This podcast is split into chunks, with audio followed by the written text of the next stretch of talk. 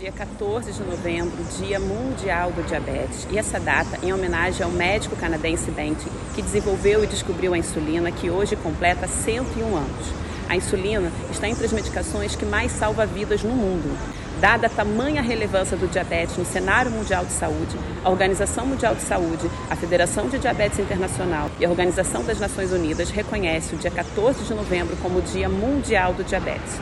Em homenagem a esse aniversário e essa data especial, a Gregário Cycling posta mais uma vez o seu episódio Glicose. Nesse episódio, falamos ah, sobre o diabetes, esclarecemos algumas dúvidas sobre carboidratos, glicose e temos a participação de dois atletas de alta performance, são ciclistas que convivem com diabetes. Então não perca essa oportunidade de ouvir mais uma vez o episódio Glicose na Gregário Cycling.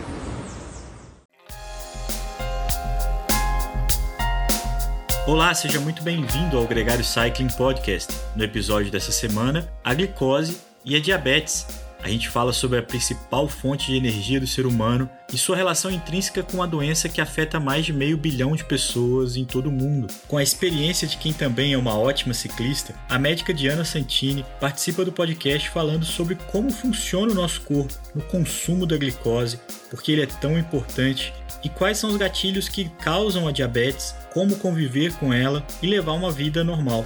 Se liga!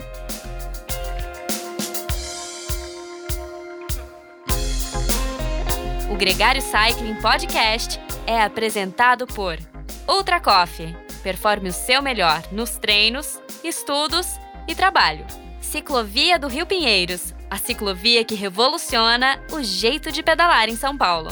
Saiba mais sobre nossos parceiros na descrição desse podcast.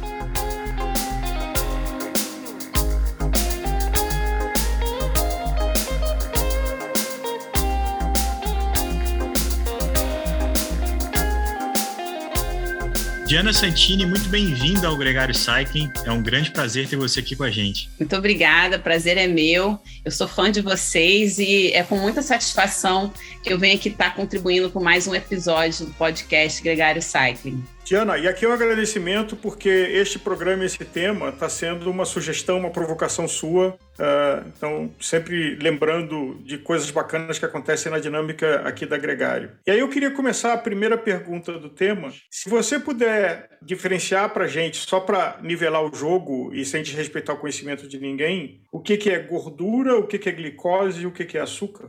A glicose ela é o nosso principal combustível para a célula funcionar tá? Mas não é o único combustível. Então a gente divide é, em três grandes macronutrientes para o funcionamento do nosso corpo. A gente precisa de glicose, que vem dos carboidratos, a gente precisa de proteína e gordura. Todas essas três, esses três macronutrientes, eles servem como fonte de energia e eles são cambiáveis, ou seja, se eu não tenho glicose, eu consigo produzir glicose e transformar ou a proteína ou a gordura em glicose para que a célula funcione. Então, ela é o principal substrato energético do nosso organismo. Sem a glicose, a gente pifa, a gente não funciona, os órgãos vão entrando em falência. E qual é a relação da glicose com o diabetes? Né? O diabetes é uma doença que acomete o, o, a produção de um hormônio que regula a glicose, que é a insulina. Então, a gente tem no pâncreas a ilhota pancreática, onde você tem a célula beta, que produz a insulina, uma célula alfa, que produz o glucagon, que regula a insulina, e depois eu vou explicar por que, que eu estou falando sobre isso, e uma outra célula que é gama, que controla um pouco as duas. Então, a insulina e o glucagon, eles precisam funcionar adequadamente, funcionam numa gangorra, ao contrário. Então, o que, que acontece? Quando a gente come, a gente absorve os nutrientes pelo intestino, vai cair na corrente sanguínea, a, a, a molécula menorzinha mesmo da energia, que é a glicose. Para a glicose entrar na célula, ela precisa que alguém abra a porta da célula. Então, imagina que a insulina ela vai ser a ferramenta que vai abrir a fechadura da célula, permitindo então que abra-se a porta e a glicose entre na célula. Então a glicose precisa que a insulina faça, é como se fosse uma chave na sua fechadura para a glicose entrar.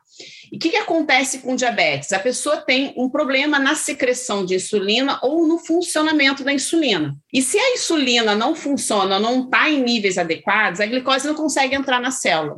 E a célula sofre por conta da falta da energia que é a glicose. E ela começa a lançar mão de mecanismos compensatórios para se autorregular, para se adaptar.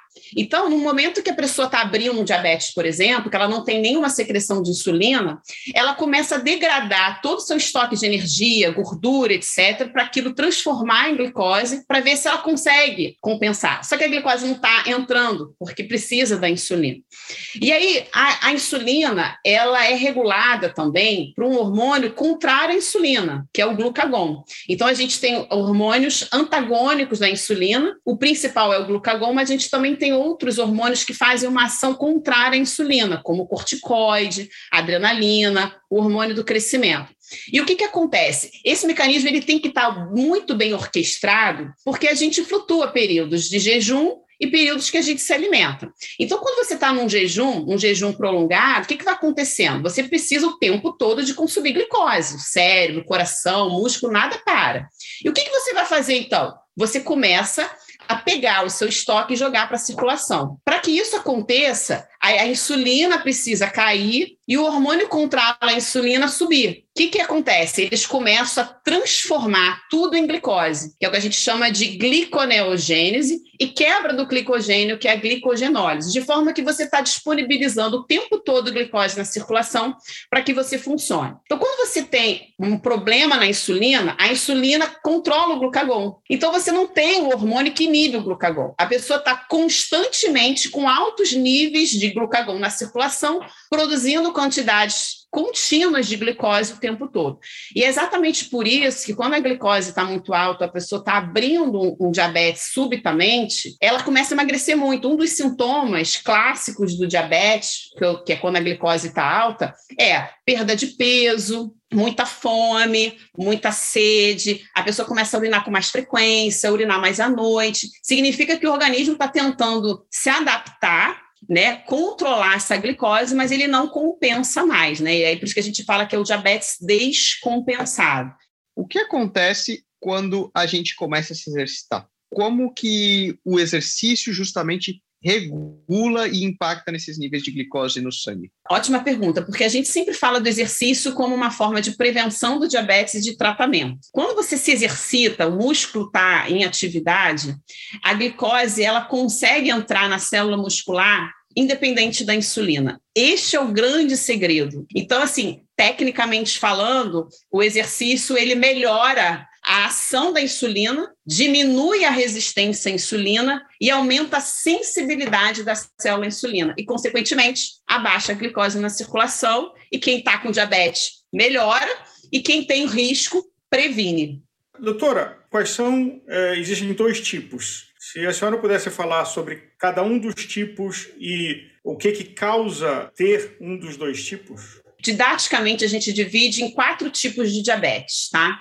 O diabetes tipo 1, o diabetes tipo 2, o diabetes gestacional, que é específico e se apresenta na gestação, e outras causas secundárias de diabetes. Por exemplo, uma pessoa que operou o pâncreas, teve um câncer no pâncreas, é, toma uma medicação que aumenta a glicose, como corticoide, algumas doenças autoimunes. E a grande maioria da população, 95% mais ou menos, tem o diabetes tipo 2. E em torno de 5%, alguns países chega a 10%, o diabetes tipo 1. Bom, mas em todos esses casos, você tem um defeito na insulina e você tem a glicose alta na circulação, independente do mecanismo que gera essa doença. O diabetes tipo 2, ele tem uma característica hereditária muito forte. Ele tem um componente multifatorial, porém também muitos genes envolvidos com esse tipo de doença. Então, o que você tem são histórias de várias gerações com diabetes. A mãe tem diabetes, o avô, a tia, o irmão. E quanto mais pessoas na família têm diabetes, maior a chance de desenvolver o diabetes. Mas esse diabetes tipo 2, que é o mais comum, é um diabetes que você pode evitar você pode prevenir. Você, por mais que tenha um componente genético muito forte, você pode jogar para frente, retardar a apresentação do, do, desse tipo de diabetes, tá? É, mas tem essa característica genética. Na verdade, o ambiente, ele modula a genética também. Então, a forma como que você vive, os alimentos, o estresse, atividade física, peso, tudo isso é capaz de modular a expressão gênica e algumas pessoas se apresentam é, mais características daquela predisposição genética. O diabetes tipo 1, ele é uma doença autoimune. Então, ele, ele é, tem um comportamento como as outras doenças autoimunes. De repente, a doença aparece. Então, existem alguns genes já mapeados para o desenvolvimento do diabetes tipo 1, mas ele pode ser expresso ou não em algum momento da vida. O que, que vai fazer com que você apresente a doença autoimune? Então, você tem aquele gene latente, você sofre alguma agressão externa, que a gente chama de fator deflagrador, que pode ser extremos, né? São estresses, estresse físico, uma doença física, um estresse emocional, alguma condição que é um estresse que desequilibra o sistema imunológico e aí aquela doença autoimune se apresenta e se manifesta. É, existem muitos vírus já muito bem documentados que são considerados fatores de risco para o diabetes tipo 1 e, particularmente, as doenças autoimunes de modo geral. Então, você pega uma virose, aquilo ali é um estresse do seu organismo, desequilibra o sistema imunológico e a doença se apresenta. E aí eu quero chamar atenção para o Covid.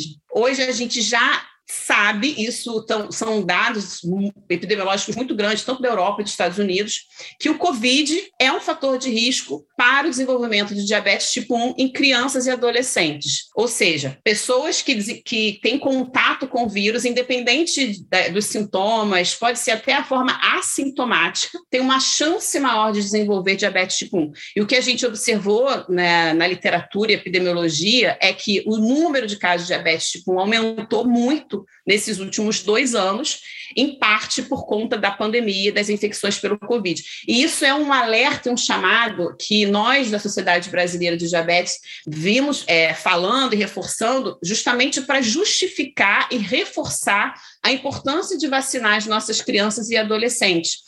Outros vírus muito bem conhecidos, é a rubéola, o coxsackie vírus, o citomegalovírus, então vários vírus já são reconhecidos como o fator deflagrador. A criança está ótima, aí tem uma gripezinha, uma virose, aí algumas semanas depois abre o diabetes.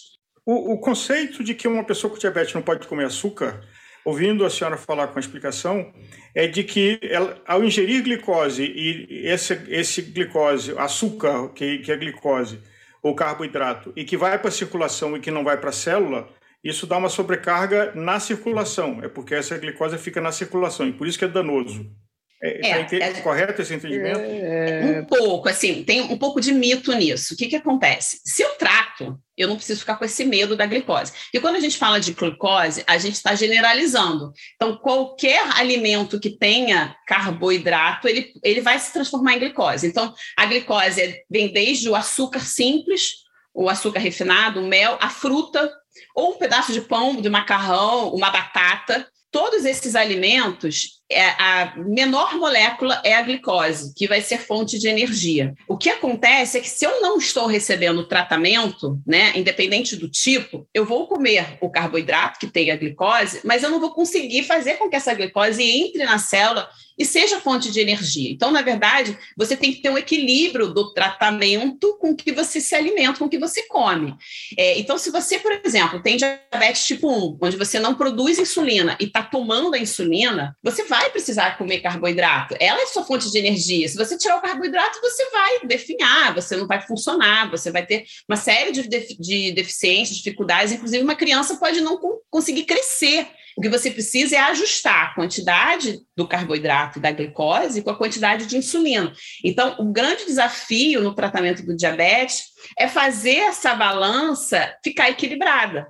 Geralmente, por exemplo, o diabetes tipo 2, ele nem sabe quando começou a doença, porque é uma doença que vai vindo num contínuo, assim, a insulina vai funcionando mal, vai funcionando mal, vai ter dia que tá boa, e ela vai gradualmente subindo na circulação, de forma que a pessoa não tem sintoma algum. Então, o tipo 2, classicamente, não tem sintomas. Então, se a pessoa não vai fazer um exame de sangue, onde ela vai detectar as taxas de glicose e hemoglobina glicada, ela não sabe que tem diabetes, porque é uma doença doença de instalação lenta, insidiosa e progressiva. Já o tipo 1 não, é uma de repente para de produzir insulina, ela emagrece, ela, ela começa a passar mal, fica muito cansada, e aí você realmente sabe quando a doença começou.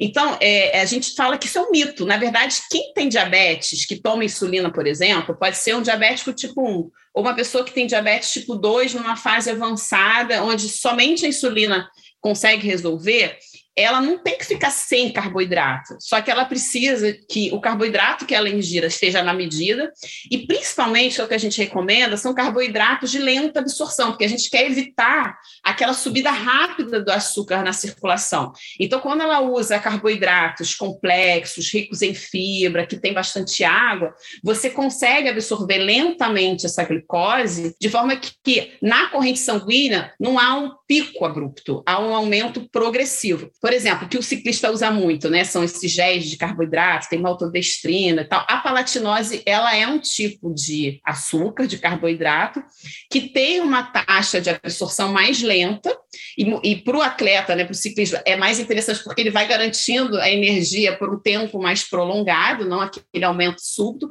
mas para uma pessoa que tem diabetes, isso é fundamental. É, é essa que é a questão. Ele precisa, só que ele precisa gerenciar. Doutora, você mencionou da questão dos picos e vales, né? De, de glicose no sangue, e eu acho que é algo que todo mundo que pedala um pouco mais vai ter sentido, né? Às vezes você toma aquele gelzinho, parece que te dá a vida, você a vida. sobe, que sai derrapando, e aí daqui a pouco da meia hora você tem um, uma própria uma Coca-Cola, é típico, né? O que são esses picos de insulina, justamente, né? Uhum. E picos de glicose, e por que, que eles nos influenciam tanto na gente e são tão ruins é, na saúde ao longo prazo da pessoa? Sim, então vamos colocar agora para uma pessoa não diabética. O fisiológico é comeu glicose, né, o carboidrato, que é a fonte, a principal estímulo para a secreção de insulina é a glicose, embora a gordura e proteína estimule, mas mais lento. Então, ela ingeriu a glicose, aquilo estimula a produção de insulina. É, existem pessoas que têm uma hiperinsulinemia, ou seja, às vezes ela está acima do peso, tem uma alimentação inadequada, ou até mesmo a genética dela, e ela produz muita insulina para compensar um funcionamento mais ou menos da insulina. Então, ela reage com uma secreção exagerada, ou até esse estímulo pode produzir uma, uma resposta exagerada, aí ela estava num nível bem baixo de insulina e, de repente, faz aquele pico. A insulina vai funcionar, aí ela vai jogar a glicose para dentro da célula, vai ser usada como energia e vai haver uma queda da glicose. Então, essa variação, ela não é interessante, porque você dá uma sensação de pum, pifei. É, e aí, nesse sentido, a gente dá preferência até a géis que tem uma mistura na composição de carboidrato. A gente bota um pouquinho de carboidrato de lenta absorção, aqueles de mais rápida absorção, e aí essa mistura de rápidos e lenta absorção acaba sendo mais interessante para o indivíduo. É óbvio que isso é muito individual. Tem pessoas que são mais sensíveis, outras menos, que sente aquele baque, outras pessoas nem tanto. Aí eu acho que é importante um, um, teste. Desculpa, desculpa interromper assim para fazer e, e, tentar entender. Por que, que é ruim para a saúde? A gente tanto, tanto fala que eu tenho esse pico. Então, por que, que a gente fala, olha, não toma Coca-Cola, evite é, carboidratos é, muito simples que te dão esse pico? Porque eu não tenho, vamos supor, eu não tenho diabetes, porque para uhum. mim é um problema. É, tem dois problemas. Um é que o excesso de açúcar acaba sendo um excesso de energia e caloria, fazendo você ganhar peso, e as doenças relacionadas ao excesso de peso. Um é esse. Mas considerando que você tem tenha uma, uma ingesta calórica adequada e você não ganhe peso com isso, é, no máximo que pode acontecer é uma sobrecarga no pâncreas, sabe? Você é, exige muito dele ele entrar num cansaço, tá? Mas geralmente esse cansaço ele está muito relacionado ao sedentarismo, porque você está fazendo exercício e acaba melhorando o funcionamento da insulina, por mais que você exija do seu pâncreas, e está relacionado ao excesso de peso. E é, quando você está com excesso de peso, você acumula muito gordura no abdômen, em volta das vísceras, em volta do fígado, né, que dá a, a famosa esteatose, a gordura hepática, mas ele também se acumula em volta do coração, em volta do pâncreas. E aquele excesso de gordura, a gordura é inflamatória, né? A gordura tem muita célula inflamatória, é o principal órgão endócrino do nosso corpo, libera uma série de citocinas pró-inflamatórias. E aí aquela gordura em volta do pâncreas, ela intoxica o pâncreas, ela vai lesando, inflamando, inflamando inflamando, inflamando, e aquela célula que produz insulina, que é a célula beta, ela vai começando a não funcionar direito pela inflamação que é dada pelo excesso de gordura intraabdominal. Então, é, o risco, quando você fala, está muito mais relacionado a um efeito crônico de acúmulo de gordura do que um efeito imediato, naquela pessoa que está magrinha, fazendo exercício, só tomando, só repondo né, o seu combustível o tempo todo. Então, se você é uma pessoa que faz exercício, está com peso controlado e você precisa dessa energia de, imediata para conseguir executar seu exercício, não há problema, não há risco com isso. A senhora mencionou de que há um aspecto genético, um aspecto comportamental, mas que faixa uh, etária apresenta maiores riscos do desenvolvimento de diabetes tipo 1? Se há uma distinção de gênero Uhum. E a terceira pergunta é se há uma distinção de tipo de sobrepeso, porque eu estava vendo a informação e usando a analogia do, do, do, sobrepeso de alguém que tem um corpo parecido com uma maçã, onde a concentração de peso está mais no tórax, ou uma pera, que está mais na cintura. É, essas características são diferentes do tipo 1 e do tipo 2, tá?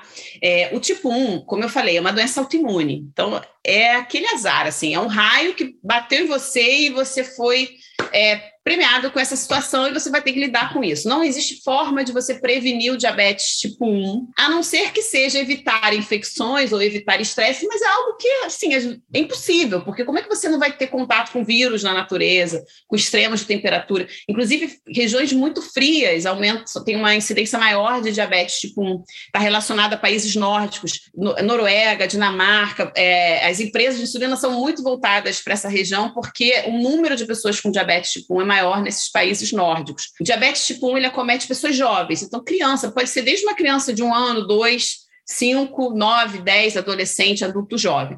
Então, lamentavelmente, a gente não tem uma forma de prevenir o tipo 1. E acontece em pessoas magras, que fazem exercício, se alimentam direito, Bom, mais o tipo 2, que corresponde a 95% dos casos, esse sim você consegue evitar. Meu professor de endocrinologia, na época que eu me formei, ele falava: nossa, se a população vivesse 100 anos, todo mundo ia desenvolver diabetes. Justamente porque, com o processo do envelhecimento, as funções celulares elas vão diminuindo com o tempo, e aí, de alguma forma, a, a secreção de insulina vai ficando deficitária e a subida da glicose acaba acontecendo. Mas a faixa de risco, isso a gente reforça muito em, em campanhas de prevenção, é 45 anos. Quando você vai pegar as estatísticas mundiais, as estatísticas epidemiológicas de pessoas com diabetes, você vê um salto no número de novos casos de pessoas e na prevalência após os 45 anos. Então, hoje, a gente recomenda todos os adultos maior ou igual a 45 anos para fazer o screening para o diabetes. Se não sente nada, se é saudável, vai medir a glicose. E o ideal é que ele faça a curva glicêmica, porque a primeira coisa que altera é a glicemia pós-prandial. Então, às vezes, um simples exame em jejum não detecta. Então, ele tem que fazer uma sobrecarga com glicose para ver se aquela sobrecarga o organismo consegue produzir insulina adequada e a glicose não ultrapasse o valor de normalidade. E um outro teste que a gente faz, que é hemoglobina glicada. É, a hemoglobina é uma proteína da hemácia que reage com a glicose. Então, quanto maior essa reação, essa reação de glicação, maior é a média da sua glicose. Então, o tipo 2, ele tem essa, esse risco aumentado após os 45 anos, mas ele é um contínuo. Quanto maior a idade, maior o risco. Então, ele é um risco progressivo. Conectando com o programa que a gente falou de carboidrato é, e falando de picos e vales de glicose, Dieta de jejum intermitente, do ponto de vista da endocrinologia. Esse tema é muito quente, mas o jejum prolonga a vida. Tá? Hoje a gente já tem muitas evidências mostrando que é, indivíduos que fazem jejum vivem mais justamente porque o processo metabólico do estado pós-prandial, quando você acaba de comer e, entra aquela quantidade grande de gordura, de calorias, etc., ela promove uma série de alterações no organismo, modulação de bactérias, liberação de hormônios e tal. E o estado pós-prandial, principalmente se tiver gordura saturada, é um estado pró-inflamatório. E por ser um estado pró-inflamatório, é um risco relacionado a doenças crônicas. Então, fazer jejum é, não é ruim do ponto de vista de saúde, pelo contrário, ele tem se mostrado benéfico e aumentar a longevidade. Agora, a gente tem que trazer isso para a situação individual de cada um. Então, se você é um atleta de alta performance, um ciclista, provavelmente você não vai tolerar o jejum, porque você é uma pessoa que demanda energia o tempo todo. Né? Talvez você consiga fazer um jejum mais durante a noite, mas não durante treino de quatro horas. Tem muita gente que vai se exercitar em jejum, né? Mas dificilmente eu vejo essa característica em pessoas magras. Geralmente, pessoas que vão se exercitar em jejum, que tem reserva, é aquela pessoa que está com um pouquinho acima de peso, você vai olhar os exames, ela tem uma certa resistência insulínica, ela é aquela pessoa que come muito à noite, aí acorda sem fome, meio enjoado. O jejum, ele deve ser aplicado individualmente, porque existem adaptações e tolerâncias diferentes entre as pessoas. Então, para algumas pessoas, é, o jejum é super bem tolerado, ela se adapta bem, consegue fazer, perde peso, e para outras pessoas é sofrido e ela compensa, depois do jejum ela extrapola, ela acaba comendo muito, aí não vai ser interessante. Para a perda de peso, o jejum vai funcionar se você realmente reduzir a quantidade total de calorias durante o dia. Você pular uma refeição e na outra comer do, o dobro, não vai funcionar.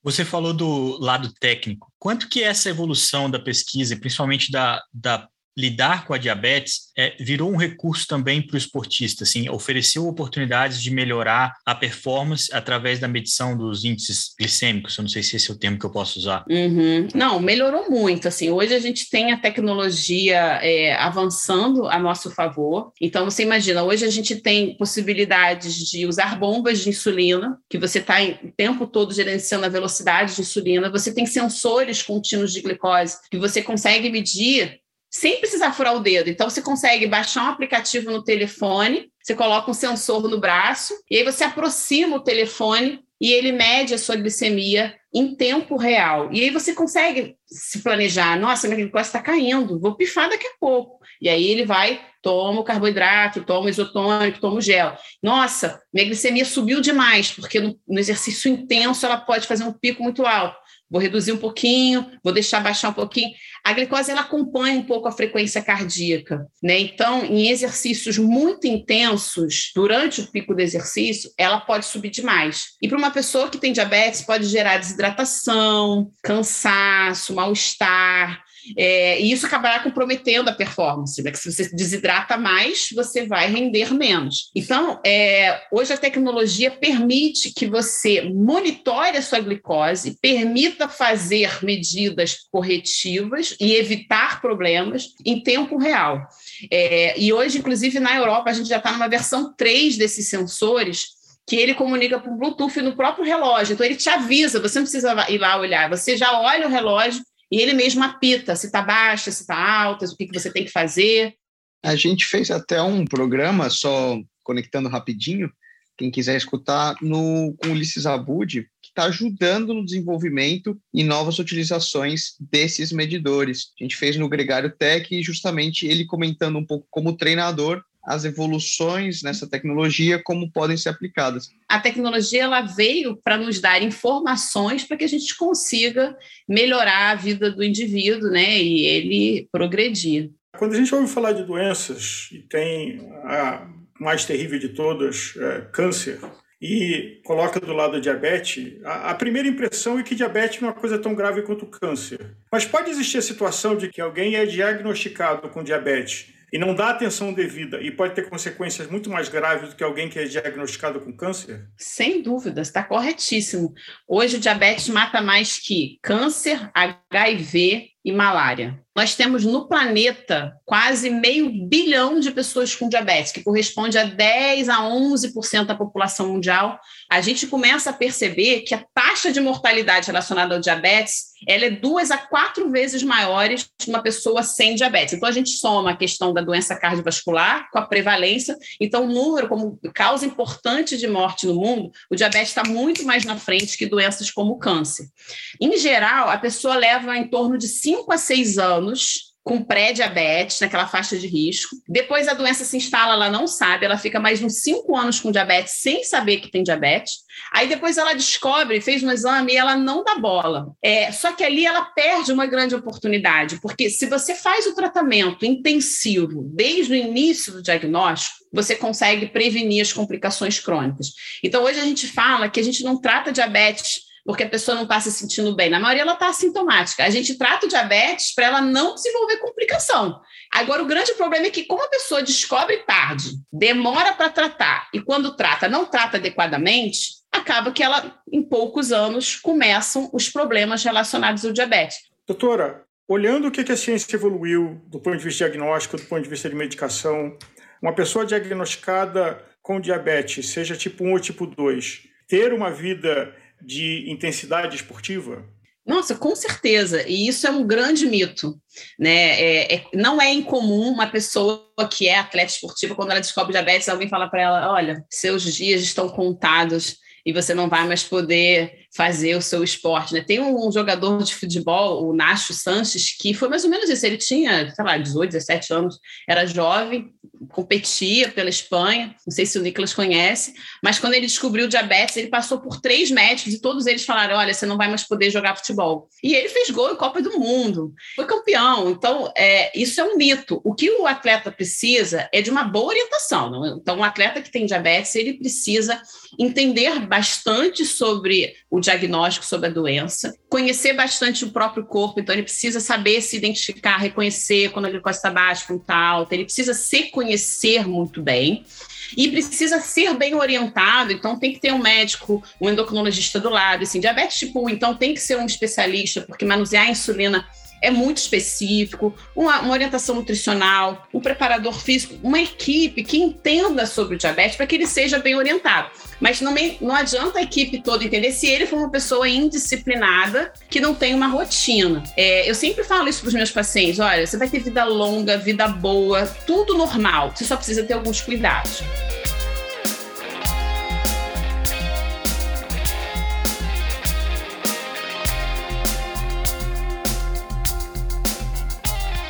Conheça os produtos Gregário, itens de qualidade com a nossa identidade.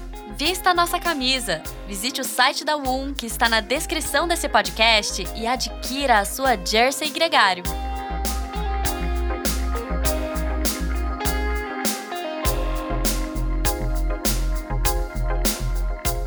Depois dessa aula com a doutora Diana, eu recomendo que você escute também os outros dois episódios desse podcast, o triatleta Ale Paiva e o ex-ciclista profissional, o argentino Emanuel Mini. Os dois são diabéticos e contam suas experiências, um no triatlon e o outro com o ciclismo profissional e seu papel atual como embaixador da equipe Novo Nordisk, uma equipe profissional onde todos os ciclistas também são diabéticos. Esse já é o nosso 96 episódio. Toda sexta-feira tem podcast novo aqui na Gregário Cycling.